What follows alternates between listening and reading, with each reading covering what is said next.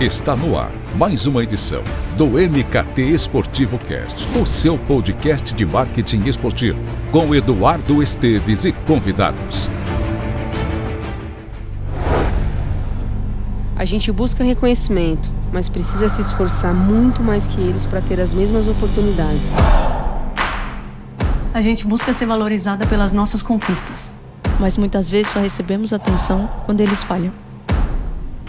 A gente busca se superar, mas leva junto o peso de representar todas nós. Porque quando uma erra, todas são criticadas.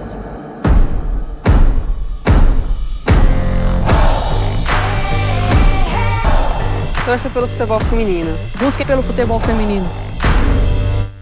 Olá, ouvinte, seja bem-vindo a mais um episódio do MKT Esportivo Cast, o seu podcast de marketing esportivo, e nessa edição em clima de Copa do Mundo Feminina, para abordar essa valorização das marcas e também do público em geral, a uma categoria que até então não desfrutava de espaço na mídia e atenção dos players. Será que vai ser um, um movimento efêmero que durará enquanto o Mundial acontece na França ou veremos uma, uma nova mentalidade a partir de agora, abrangendo toda a a cadeia de consumo. São muitas questões a serem debatidas, seja no campo social, de receita, patrocinadores, consumo, enfim.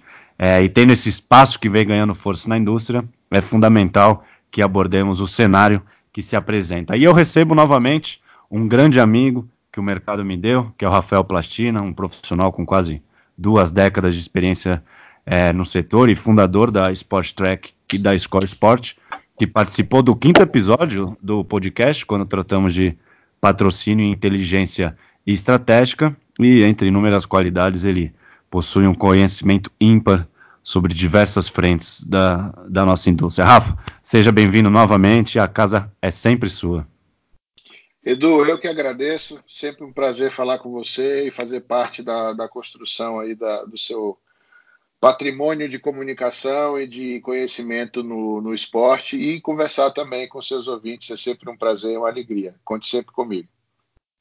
Bom, Rafa, nesse pontapé inicial eu queria é, começar o nosso papo ampliando aí a esfera do debate. É, no início desse ano, a, a Unesco ela, e o governo suíço eles concordaram em realizar um estudo de viabilidade para a criação de um, um novo observatório global para, para as mulheres no esporte. E isso certamente ajudaria a promover debates em torno de temas como igualdade de gênero e também a, a inserção mais forte da mulher no esporte. Apesar de ser algo que, que debatemos há tanto tempo, né, no esporte ainda acontece de atletas serem tratadas com inferioridade ou menos valorização, ainda tem essa questão do, do machismo, enfim. E apesar é, da importância dessa melhoria das oportunidades, é, as, as, iniciativas de igualdade é, de gênero frequentemente é, não vão adiante, né? Ou elas se estendem em debates longos que não geram resultados mais práticos. Portanto, queria é, saber de você nesse começo é como identificar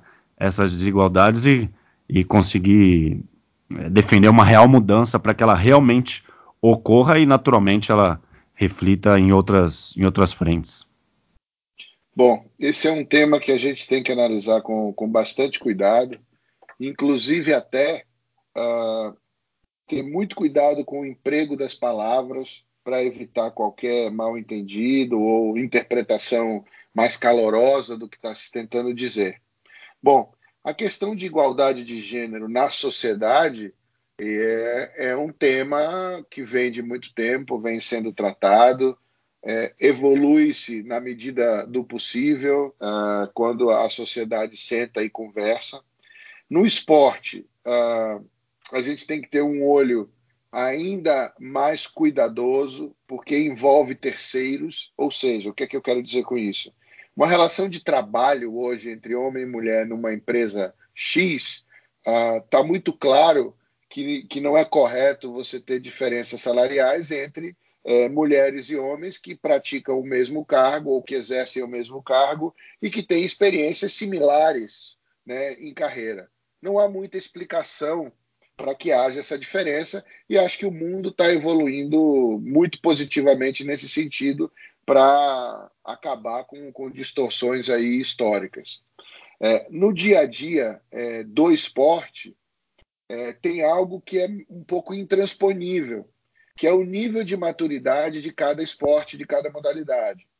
Então, por exemplo, o futebol masculino ele atingiu um nível de maturidade, de prática, de negócio é, e de geração de receita e de investimento muito grande. O futebol feminino, independentemente das razões, ele vem um pouco atrás em termos de negócio, né, de geração de interesse, de geração de investimento. O que, é que eu quero dizer com isso? Quantidade de transmissões, pagamento de direitos, patrocínio, público nos estádios, consumo em plataformas digitais, audiência nas televisões. Então, todo esse movimento é muito maior do que uma relação homem-mulher. Então, trazer a questão de igualdade de gênero para dentro do esporte, usando os mesmos argumentos que a sociedade em outros temas usa, me parece um pouco perigoso. E se esquece um pouco também de construir a identidade, no caso da sua pergunta, do futebol feminino. Não dá para ficar comparando com o homem. Não dá para ficar dizendo, olha, eu faço tão bem quanto ou melhor. Não é esse o tema no esporte. É qual é a identidade do futebol feminino. Vou trazer um exemplo. Eu gosto muito de acompanhar o vôlei, tá? Desde criança, até porque joguei na escola, etc. Apesar da pouca altura. Mas eu prefiro hoje assistir o vôlei feminino. Porque o vôlei feminino tem uma identidade, uma característica que traz muito mais jogo, muito mais rally, muito mais disputa de bola do que o masculino, que é muita força, muita altura. Então eu prefiro o vôlei feminino do que o masculino. Mas eu não vejo o vôlei feminino ao longo da história ficar dizendo que tem que ser melhor isso ou aquilo do que o homem. Ela tem a identidade dela e atrai, e aí sim tem que se trabalhar, tem que se procurar dar todas as oportunidades que o homem teve ou que o homem tem é, na modalidade. Outro exemplo, é, que tem uma série de problemas hoje, mas é o, o tema do tênis. Eu gosto muito de ver o tênis feminino, como gosto de ver o masculino. Então, cada um, a natação da mesma forma. Então, as coisas vão evoluindo e eu acho que o futebol é, feminino em alguns países, ele tem muito mais desenvolvimento, ele tem muito mais audiência já, ele tem melhores salários, tem mais desenvolvimento técnico. Então, é uma salada de fruta que eu acho que a gente vai desdobrar nesse papo de hoje, que não é simples, não é meramente homem versus mulher versus preconceito. Tem muito mais nessa, nessa cesta que precisa ser debatido com calma, com tranquilidade, sem maiores emoções. Você falou do, do tênis, do vôlei, mas você não acha que também essa necessidade que a gente tem visto hoje de igualar, né, é o futebol feminino ao masculino, ela se dá, acho que principalmente pelo espaço que o futebol masculino tem. Então, peraí, o futebol masculino está sempre na televisão, é de domingo a domingo, transmissões ao vivo, investimentos altíssimos, os patrocinadores na camisa.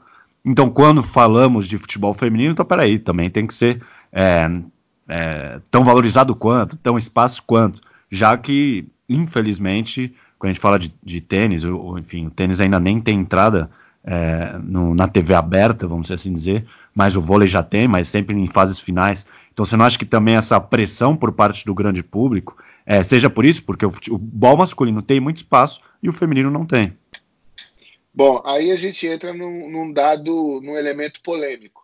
Uh, quem está fazendo essa pressão para o futebol feminino estar tá na TV aberta?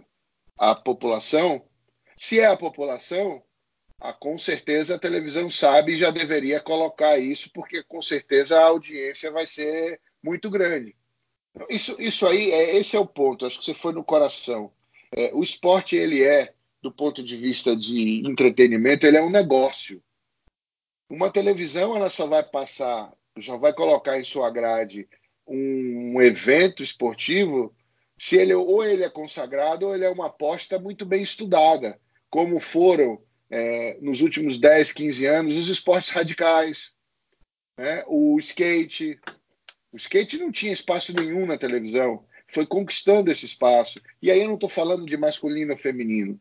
Né? Essa pressão ela tem que ser legítima, ela tem que ser pela qualidade do esporte, pela quantidade de prática, e não pela pressão política. Esse é o meu ponto aqui. Não estou dizendo que a pressão política não deva ser feita. Existem, como a gente falou na primeira parte, um monte de temas que precisam ser corrigidos historicamente, mas a construção e o posicionamento de destaque do, do esporte feminino, ela vai passar pela massificação desse esporte, na prática, no gosto por esse esporte, vai passar por resultado, não tem jeito, vai passar por competições extremamente bem organizadas, vai passar por resultado e o quinto elemento aí é a continuidade.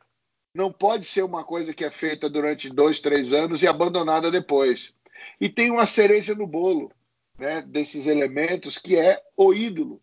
Nesse particular, o futebol feminino tem um grande ícone, ou talvez o grande ícone do futebol feminino mundial, que é a, Mar a Marta. E a minha pergunta é: antes da gente cobrar da televisão o espaço na TV aberta, o que, que o nosso futebol, o que, que homens e mulheres, o que, que dirigentes fizeram efetivamente nos últimos 30 anos ou 20 anos, ou melhor, nos últimos 12, 13 anos que a Marta está por aí, para transformá-la efetivamente num, num ídolo e colocar um monte de mulher ou de meninas jogando, jogando futebol. Eu acho que a questão de igualdade de preconceito ela precisa ser trabalhada em todos os pontos, não é só no alto rendimento. O que, que nós podemos e o que, que nós precisamos fazer para que as meninas joguem futebol, gostem do futebol, se sintam à vontade para jogar futebol, se sintam incluídas ao jogar futebol e não sofram preconceitos na escola, que aí eu te dou uma novidade que vai tocar no coração de todos os seus ouvintes. O preconceito à menina que quer praticar esporte não vem só do homem, vem da mulher também. Vem de outras meninas que eventualmente não gostam de esporte ou que tem alguma invejinha dessa menina que pratica esporte e que fica praticando bullying. Eu vivi isso na minha época de escola, imagino que você tenha vivido isso na sua época de escola, e acredito que muitos dos seus ouvintes também passaram por isso. Então, é uma, é uma equação é, de cinco, seis elementos em todas as cadeias é, da, da, do, da, produtividade do futebol feminino. Desde a base, desde a menina poder ter segurança é, e tranquilidade para praticar na escola, até a ponta final, que é o ídolo, que é a Marta, que é um, um ícone no futebol feminino e é a maior representante da seleção brasileira.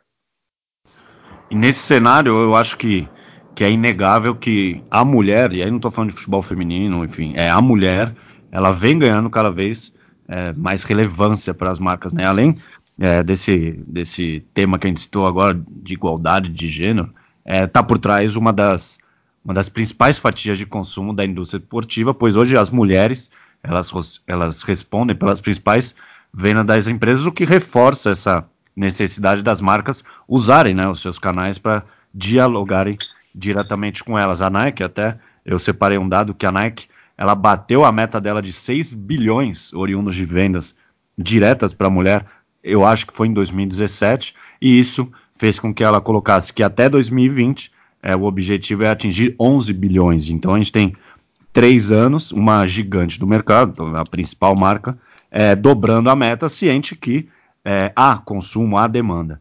Mas aí trazendo para esse momento, é, com a Copa do Mundo, volta aquela questão se tudo isso é, que está acontecendo agora, essas inúmeras campanhas que a gente tem acompanhado, vai ter continuidade. Ou se não são apenas é, as empresas surfando nessa onda, porque, como eu disse, as gigantes do mercado elas vão seguir ativando o público, porque traz retorno, né? Mas pensando nessas marcas, não digo menores, mas que tem uma atuação mais regional, mais é, mercado brasileiro, que poderiam, entre aspas, bancar é, essa categoria em períodos sem grandes eventos, né? Que aí, quando não tem algum evento, como uns Jogos Olímpicos ou uma Copa do Mundo, elas, sejamos sinceros, elas desaparecem. Então, como é que é esse cenário para você, Rafa? É, a gente tem que pensar muito mais de maneira estratégica, vamos falar de retorno, de dinheiro, ou também tem que ter esse, esse vamos dizer, esse papo mais social, pensando no, no mundo, vamos assim dizer. Bom, você, o exemplo da Nike acaba de validar tudo que a gente falou até agora. Exemplo financeiro da Nike, ele vem investindo no futebol feminino na medida em que o faturamento de vendas direta para as mulheres vem crescendo. As empresas, elas em geral, elas pensam dessa forma. Isso vem mudando porque é um pilar estratégico hoje trabalhar a responsabilidade social, por exemplo, trabalhar a igualdade de gênero, porque isso é um, um, um tema da sociedade como um todo. Tá? Então, é, é, muito bom esse exemplo por isso, porque valida o que a gente está tentando dizer aqui. Em relação a investimento a mecenato, vamos dizer assim, ou seja, você está investindo para o desenvolvimento da modalidade e não para um resultado financeiro direto, ou seja, você vai ajudar o desenvolvimento do esporte feminino ou do futebol feminino e vai trazer uma construção de marca para você, o que não diretamente quer dizer venda, mas indiretamente seguramente quer. É, isso eu acredito, isso é necessário. Não é qualquer marca que está pronta para fazer isso, está preparada para fazer isso, mas até isso é uma evolução também da sociedade. Né? As marcas precisam investir não só pensando no resultado do lucro líquido financeiro que ela vai deixar para os seus acionistas no final do ano. Então, isso é uma necessidade, sim, é, isso é importante. Ah, em relação à última pergunta, ah, nós vamos ver sim muitas marcas que vão surfar somente nos grandes eventos. E isso não tem relação direta e exclusiva com o esporte feminino. Isso acontece no esporte masculino também e acontece por várias razões. Uma delas é, é muito difícil para uma marca patrocinadora ativar todo ano, o ano todo, a todo momento. É caro, é trabalhoso, muitas vezes tem outros temas de marketing que a marca precisa endereçar, e não necessariamente só o esporte, e nesse caso que nós estamos falando, esporte feminino. Então, acho que é uma, esse é um ponto para tranquilizar os seus ouvintes. Não é, não é uma questão do futebol feminino ou do esporte feminino, isso é uma questão de mercado. O mercado de patrocínio, especialmente no Brasil, é, para fechar essa pergunta, ele precisa amadurecer bastante. É, nós não temos o nível de maturidade que os Estados Unidos têm, que a Europa tem. Quando eu falo Estados Unidos, não estou falando das grandes marcas globais, porque essas têm maturidade onde quer que estejam. Estou falando das marcas nacionais, que lá são muito maiores em termos de quantidade de investimento né, por marca e né, quantidade de investimento em dinheiro. Tanto é assim que o esporte lá é bem mais desenvolvido do que aqui. Pegando carona no, no, no esporte americano, lá você vê muito menos desigualdade é, de gênero, porque lá o esporte é praticado na escola por meninos e meninas. Então, as gerações vêm se construindo nos Estados Unidos é, com respeito à mulher, com respeito às diferenças no esporte. Aqui estou falando de esporte, não estou falando de outros temas. Né? Isso é muito mais fácil de você crescer e entender que somos todos iguais. E quando essas pessoas chegam a cargos executivos nas empresas, é muito mais fácil deles entenderem que esporte é uma coisa só, independente do gênero. Aí, claro, tem alguns esportes masculinos que crescem mais, se desenvolvem mais, alguns esportes femininos também é, acontece esse tipo de coisa, e isso varia de país para país. Então, eu acredito que, fechando, Existem marcas que vão chegar e vão ficar no esporte feminino, né? Algumas vão chegar e vão embora, isso é natural. Agora, de novo, como na primeira, na primeira pergunta, o meu grande, o meu grande questionamento e o meu grande desafio para o mercado. O que que a cadeia produtiva do esporte feminino está fazendo para construir marcas, para construir identidades, para construir modalidades em todo esse processo, passando pela escola, pelo clube, pelo alto rendimento e pela seleção. Quero ver um projeto, quero ver um projeto claro de construção, porque aí é muito mais fácil de você argumentar para que as marcas venham, fiquem e continuem, diferentemente de só apontar questões de igualdade e desigualdade de gênero.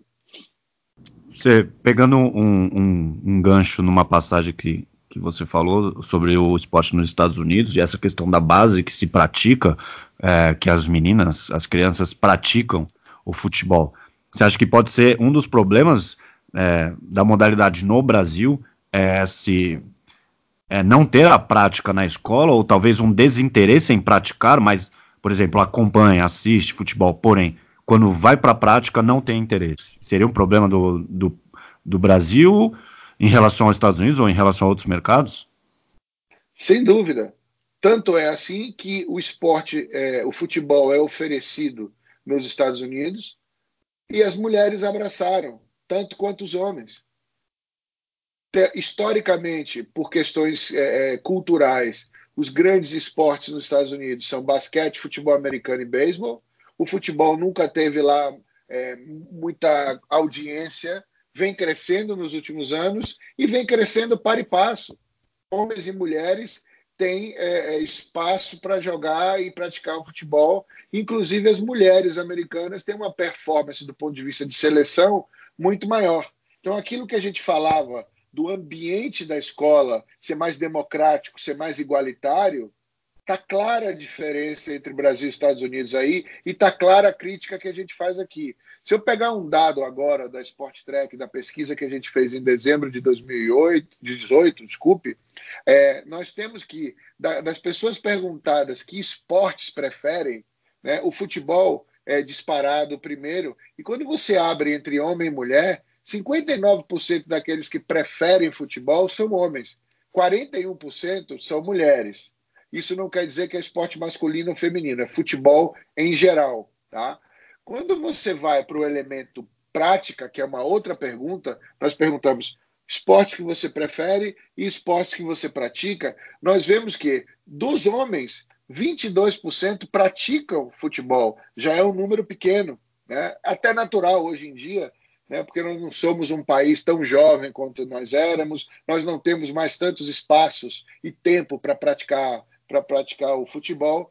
Então, 22% dos homens praticam futebol. E quando você olha para as mulheres, apenas 3% praticam futebol. Então você vê que é um número muito pequeno. Para você criar uma massa consistente, para que isso se, se massifique, vai ser preciso um trabalho muito maior, que é o que a gente vem provocando nesse papo hoje. Me mostrem os projetos, vamos, vamos avante com esses projetos. O projeto não é só no grande evento. Ah, você vê, a gente cobra das marcas que estejam presentes em todo momento do desenvolvimento do esporte feminino, mas a gente não tem efetivamente projetos robustos tão sólidos ao longo do tempo quanto a gente tem nos, na, nas proximidades né, e nas vésperas do, dos grandes eventos. É engraçado que eu até acabei lembrando aqui da campanha da Nike para a Copa do Mundo, que é uma, a protagonista é uma menina de 10 anos. Então é fundamental, né, que o grande que o público que que fã de futebol feminino, as meninas, enfim, que assistam a campanha, elas se vejam, né? Elas projetam a imagem delas dentro da campanha, elas conseguem e até o posicionamento da Nike é sonhe mais, né? É, que tem algumas jogadoras, tem uma técnica, enfim. Então a Nike adotou esse posicionamento de até conversar com esse futuro, né, da modalidade. Aí não, temos que sempre pensar nesse lado mais estratégico do que meramente uma mensagem de igualdade de gênero, enfim. É, a Qatar Airways e a Visa também, eles produziram um vídeo que, que eles estimulam uma conversa mais global e aí não focando em futebol, né? O que eu acho é, fundamental, uma vez que, que a maioria das marcas acaba, como a gente falou agora, surfando nessa onda e o diálogo tem que ser ampliado para outras frentes, né? Quando você faz uma, é, uma, uma, uma ação que é especificamente para uma competição, parece que ela vai ter fim tão logo a, é, o torneio acabe. Quando você adota esse outro viés, né, algo muito mais, é, mais amplo, é, tem desdobramento no futuro, que é, que é o que a Nike tem feito até nessa atual campanha. E, Rafa, eu vou pegar até carona numa na coluna que, da Gazeta Esportiva que você assina com Guilherme Guimarães, na né, Negócios em Jogo, que vocês escreveram, até vou abrir uma aspas aqui, que o esporte oferece uma plataforma. É, aí você não está falando de futebol feminino, né? Você estava falando de uma maneira geral, você ou, ou Guilherme, não sei. É, o esporte oferece uma plataforma ilimitada de geração de conteúdo, relacionamento, promoção, reserva de mercado e responsabilidade social. Aí fecha aspas. Então, nesse sentido, é, como você enxerga o potencial do futebol feminino como uma plataforma de ativação de marcas no Brasil? É, você acha que tem Quais, quais as frentes que você acha que, que é possível avançar? Você estou sobre posicionamento de marca, que aí eu acho que contempla um trabalho aí de médio e longo prazo, mas hoje, pensando é, no que o nosso mercado pode vir a oferecer no futuro, é, não, não, tanto só hoje. É, como você vê é, de plataforma de ativação no futebol feminino? Bom, é, pegando carona também né, é, ao revés uh, do que você falou agora, citando o exemplo é, da inspiração que a, que a Nike tenta trazer em, suas, em seus filmes, eu acho que é por aí. É, é inspiração, é motivação, é ampliar o horizonte é, das meninas no esporte, dar segurança a essas meninas que possam ir além nos seus desejos e criar essa plataforma de prática esportiva com as cerejas no bolo. Então, por exemplo, a Marta é uma cereja no bolo. A Marta pode ser a inspiração para que muitas meninas entrem no esporte, para que muitas meninas pratiquem esporte. E aí eu vou te dizer uma coisa: não necessariamente o futebol é maior do que o futebol. É a prática de esporte com E maiúsculo. Pode ser vôlei, pode ser basquete, pode ser natação. Né? É, é, é abrir um caminho para essas crianças. Então, quando você falou que a Nike usou uma menina de 10 anos para inspirar as próximas gerações, né, para mostrar que é possível. É, eu lembrei de, uma, de um filme publicitário da Emirates, que não é tão novo, que juntou o Ronaldo, o Cristiano Ronaldo e o Pelé. Né? A cena é mais ou menos o seguinte: no bar lá do avião, do A380, é, tem dois caras de meia idade falando sobre um jogador de futebol e o Ronaldo tá assim num bar, tá assim do lado, à distância, e começa a achar que esses caras estão falando dele. Chega um momento que um desses caras diz assim: Olha, mas ele ganhou três Copas do Mundo.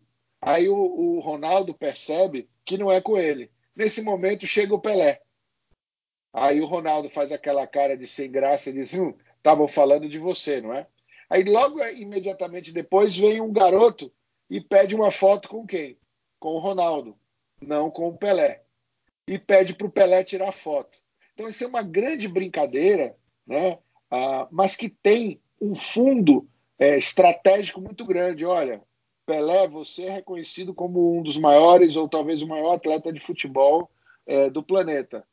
Tá? O Cristiano Ronaldo é um grande fenômeno, talvez top 5 do mundo aí de todos os tempos. Mas o Pelé já envelheceu, vamos dizer assim, e o, o jovem reconhece no Cristiano Ronaldo essa identidade. Então, o que, que eu quero dizer com isso?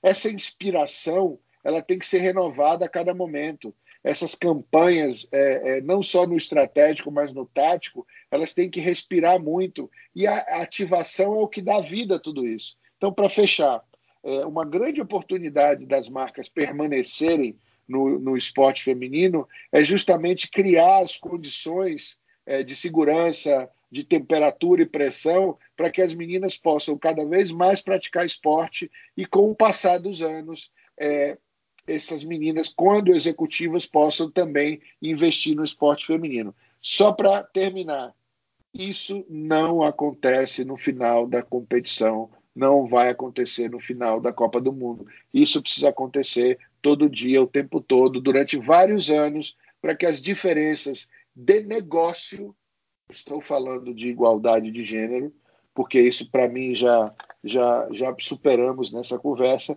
é de negócio. O esporte feminino precisa crescer como negócio e ter a sua identidade, ter as suas características próprias, como os esportes masculinos mais desenvolvidos têm. O que eu achei bacana, não sei se você chegou a ler uma entrevista com. Ele é diretor de marketing do Guaraná, para o Meia Mensagem, que é que ele meio que assumiu é, uma meia-culpa por patrocinar a seleção desde, desde o início dos anos 2000, aí quase 20 anos de patrocínio, e nunca utilizou as jogadoras é, em campanhas. E isso acontece agora por conta da Copa do Mundo Feminina, com a Cristiane e outras duas atletas é, que até é, faz uma provocação né, para outras marcas aderirem à causa. O que eu achei legal foi isso: foi um diretor de marketing da, da própria empresa falou: não, realmente, nesses quase 20 anos que estamos com a seleção, nunca utilizamos, e aí passaram os Jogos Olímpicos, passaram outros, é, outros mundiais, e, e, então, ó, aqui é, é uma campanha de pedido de desculpas, e por conta disso vamos chamar outras marcas a entrarem na causa. Aí, por outro lado, a gente vê uma Gatorade ou uma Vivo, que também patrocinam a seleção, é, optando por unir ambas seleções. Elas não fizeram uma dedicada para feminina, mas aproveitaram o que também a Copa América e falou vamos vamos colocar as duas no mesmo balaio, né? E aí eu não sei se se você acha que é uma posição mais segura, é, digamos mais confortável, ou se a gente fala não é, é mais barato, aí o, o investimento é menor, a gente faz uma campanha só, um vídeo só e aí bomba nas redes sociais. Ano passado teve um monte de comerciais com jogadores. E esse ano quase nenhum com as jogadoras. Uma vergonha, não? É mesmo. É Afinal, será que a Fabi Simões não é boa o suficiente para colocar Guaraná em um copo cheio de gelo? Será que a Andressinha não consegue tomar um gole de Guaraná em câmera lenta e fazer. Ah, depois? E a Cristiane? Vai dizer que uma das maiores artilheiras de todas as seleções não consegue falar o slogan da nossa marca? Guaraná Antártica é coisa nossa. Então é óbvio que elas conseguem fazer comercial para sua. O futebol feminino merece mais propaganda. Junte-se a Guaraná nesse movimento. Afinal, é coisa nossa ter orgulho da seleção. Guaraná Antártica, orgulhosamente patrocinador da seleção brasileira feminina de futebol. Bom, eu não, eu não tenho eu não tenho elementos é, de fato para comprovar. Eu posso dar uma, uma opinião em relação a isso. Primeiro, muito interessante é, é, a comunicação, a humildade né, e a transparência do Guaraná Antártica em assumir né, esse lapso de tempo aí em utilização das meninas.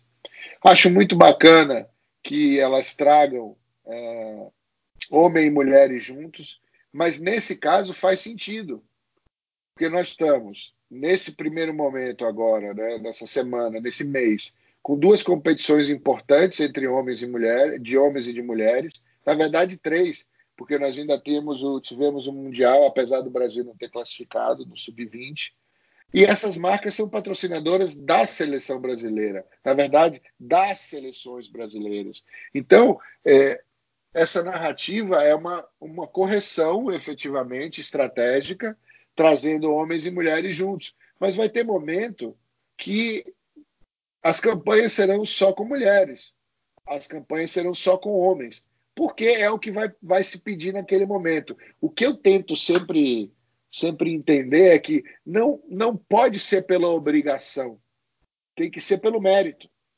Se você obrigar, tudo que é obrigado em algum momento vai gerar um conflito e vai gerar um rompimento. Pode até demorar, mas vai acontecer. Isso é natural, isso é do ser humano. Uma obrigação não é algo natural, é, o nome já diz.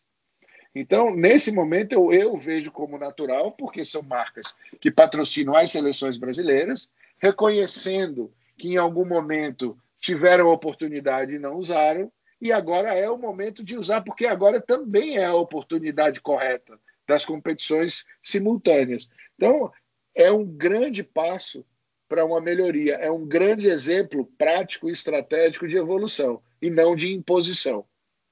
Um pouco antes da Copa do Mundo, é, a Cristiana ela deu uma declaração que eu achei é, importante, né, que mostra que ela tem um conhecimento sobre o momento que, que o futebol feminino vive hoje e também do que ela né, já viu, porque ela é uma jogadora experiente.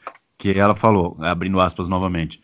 O que estamos vivendo hoje não se compara com outros momentos. É uma visibilidade maior, seja com marcas, obrigatoriedades dos clubes, mas estão fazendo algo. Eu ainda estou com o pé atrás aqui e torcendo para que eu queime a língua, que o negócio continue, e a minha expectativa é essa. Mas eu já vivi situações desse oba-oba principalmente quando ganhamos medalha olímpica. E aí eu quero fazer um link com uma pesquisa que você trouxe, os dados da, de apenas 3% das mulheres afirmarem que praticam, enquanto é, 49 por 49, 50% é, diz que prefere.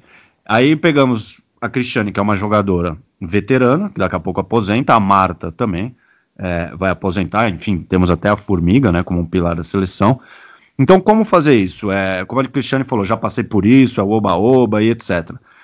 É, daqui a alguns anos a gente, ou daqui a um, dois anos, a gente vai perder essa força dessas atletas que são pilares da seleção e que agora, agora não, a Marta já há algum tempo e estão se tornando midiáticas. Então, é, como essas jogadoras que hoje têm esse, esse discurso, elas podem atuar para que é, meninas pratiquem o esporte e que ele tenha futuro, e ao, ao mesmo tempo também que esse interesse pelo futebol, é, de preferir, como a sua pesquisa trouxe, ele também se mantenha, consequentemente, é, não vire oba-oba e situações efêmeras.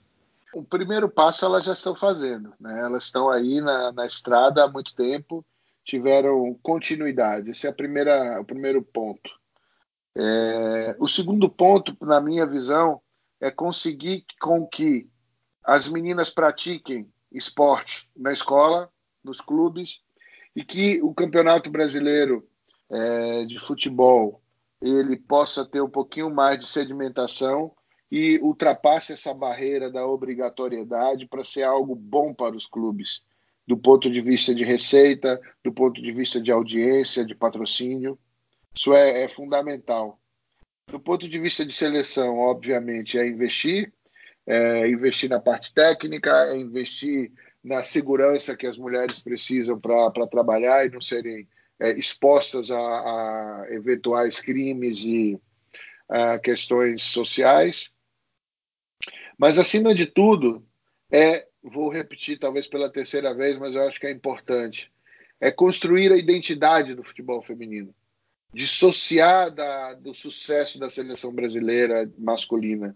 Eu acho que isso faz faz um pouco mal para as meninas. Por exemplo, eu vi uma eu vi uma uma ilustração, uma arte nas redes sociais mostrando que a Marta é a maior artilheira das seleções brasileiras, o Pelé fica em segundo. Não tem nada a ver com com o Pelé estar em segundo. Ao contrário, eu, eu muito provavelmente, pessoalmente, até tenho muito mais é, carinho pela Marta do que pelo, pelo Pelé. Mas essa comparação é perigosa. Porque se pega na mão de, de alguma pessoa preconceituosa, né, essa pessoa faz uma arte em relação a títulos. E aí desmerece, porque o Pelé ganhou muito mais títulos. Eu acho que é pelo que a Marta fez. Né? Porque, por exemplo, a Marta tem seis títulos de melhor do mundo. Eu acho que isso é que tem que ser valorizado. São os títulos que ela ganhou na carreira dela. É, é, eu entendo que é uma, uma, tentativa de mostrar que é seleção brasileira, que é futebol, que não importa se é homem ou mulher. Mas eu não iria por aí. Eu estou falando muito pessoalmente. Eu iria valorizar outros atributos que eu acho que no longo prazo seriam muito mais benéficos para a construção do futebol feminino no Brasil. E aí, Edu, é, em, com base na confiança que eu tenho a você e a seus ouvintes, eu estou expondo um pouco a minha forma de pensar em termos profissionais. Eu valorizaria sempre o futebol feminino pensando na cadeia produtiva inteira com os seus atributos, sem trazer elementos de, do masculino, seja do futebol, seja de outros esportes. Ali tem um valor e aquele valor que tem que ser construído. Não para desmerecer os outros, nem para ser desmerecida. Entendeu? É uma coisa é, é, ímpar. Futebol feminino, a construção do esporte feminino é uma coisa que tem que ser construída dentro das suas habilidades e das suas características. E você acha que essa construção é, foi um ponto até que a gente não citou, que eu acho importante, é, não pode passar pela transmissão dos torneios, e aí é, dissociando de, de, seleção brasileira. Porque, por exemplo, é, o, o, campeonato feminino da 1 vai ter a, acho que a Bandeirantes, o Twitter e a, e a plataforma de streaming é, Maicujo. O, a A2 do feminino também, pela Bandeirantes e pela Maicujo. É, o feminino sub-18 também vai, a, Maicujo. É, você não acha que essa construção também passa por é, disponibilizar esses torneios, seja da base ou do profissional? E aí podia pensar, ah, mas o streaming é de nicho, e concordo, o, o streaming atinge nichos de interesse. Quem acha que o streaming vai popularizar uma modalidade ou um torneio, para mim, é, é, é um pensamento errado. Mas essas transmissões de torneios de base, aí colocando um Corinthians, Flamengo, um Santos, um Atlético, passaria é um dos processos dessa construção que você cita e também dessa dissociação de sempre falar em seleção brasileira? Bom, é, essa talvez a questão do da eu não diria popularização ainda das transmissões, eu diria democratização das transmissões é a melhor notícia é, para o esporte feminino que a gente podia dar hoje aqui. Por quê? A gente tem uma. Qual é a construção das transmissões num país como o Brasil? É pautado em TV aberta e TV por assinatura, historicamente. Né? Sendo que a TV aberta alcança quase 100% da população e a TV por assinatura fica ali batendo entre 30% e 35% da população. Então, se você for olhar a TV por assinatura, que atinge só 35% da população brasileira, em seus 18 milhões de lares com assinatura, que vezes 3,3%, dá pouco mais, 3,3 pessoas por lá, dá uns 60 milhões de pessoas por aí, tudo aproximadamente, tá? É, não é uma coisa popular e nem muito democrática. Mas, por outro lado, a internet já é acessada por mais de 130 milhões de brasileiros, é mais da metade da população, é algo democrático. É, as transmissões, apesar de atingirem nichos por tema, elas podem, no médio prazo, vir a popularizar sim. Tanto é que hoje a internet, os temas da internet, ela, eles pautam a TV aberta. Né? Temas como temas de conteúdo jornalístico e até transmissão de eventos mesmo. Houve uma inversão né, positiva, ou, não digo uma inversão, mas uma troca. A internet também empurra muita coisa boa para a seleção ou para a TV aberta. O que, que eu quero dizer com isso? Na medida em que os eventos femininos começam a tracionar nessas transmissões democráticas pela internet, por streaming, é muito provável que isso reforce né, o poder de tomar risco da TV aberta e começar a investir mais em transmissões é, esportivas femininas, porque é tudo sobre é, audiência.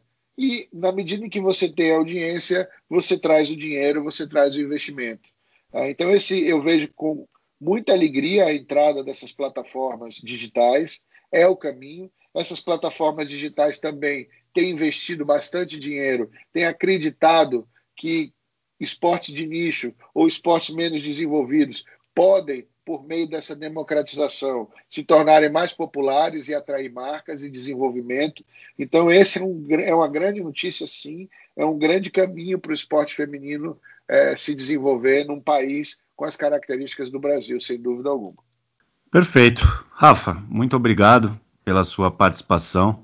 Eu creio que seja um tema que precisa ser debatido constantemente, mas que traga um retorno prático, né? Seja um mercado mais maduro em relação ao esporte feminino ou até essa mudança de pensamento da gente deixar um pouco de é, bater tanto na tecla, né, de desigualdade ou de machismo, enfim, e pensar já como um negócio, porque, enfim, é um podcast de marketing esportivo e aqui tratamos do esporte como negócio, né? Então, é, e nós fãs, né, homens ou mulheres, é, somos é a válvula propulsora de tudo, né? Se existe audiência, demanda, atenção, conversa, as marcas vão investir, né? É um processo absolutamente natural. O investimento das empresas dos grupos de mídia é imprescindível, óbvio, mas também temos que fazer a nossa parte, né? Consumir, conversar, cobrar e pensar é, um esporte brasileiro que abrace a todos, mas, de novo, sempre com um pensamento estratégico. Você é um executivo do mercado, é, sabe melhor do que do que ninguém, enfim. Então, é, eu fico feliz de ver essa, enfim, né, ver ativações de patrocinadores, esses bons números de audiência que, que a Globo registrou, a Bandeirantes, é, os formadores de opinião é, gerando conteúdo e, enfim, é, de minha parte eu fico na torcida que isso tenha vida longa e com certeza você também. Então, é, o debate é, é sempre bom e tendo você, Rafa, com, como convidado, eu já eu sabia que ia ser nesse nível e obrigado aí já por trazer também esses dados exclusivos de prática e preferência, que certamente vai abastecer o mercado até pensando no futuro. Então, muito obrigado, Rafa. Edu, eu que agradeço, fico feliz que você tenha captado a, a nossa mensagem de não é, é colocar para trás ou esconder questões é, históricas de igualdade, mas sim de encarar a construção de outra forma, de forma de negócio, é, e pautar na construção da marca do esporte feminino no Brasil. Espero também que os seus ouvintes tenham entendido dessa forma. Uh, agradeço muito e espero a próxima oportunidade de bater esse papo com vocês. Valeu. E a você, ouvinte, que ficou até o final, o meu muito obrigado. Em breve, uma nova edição. E vida longa ao esporte com E maiúsculo feminino. Valeu e até a próxima.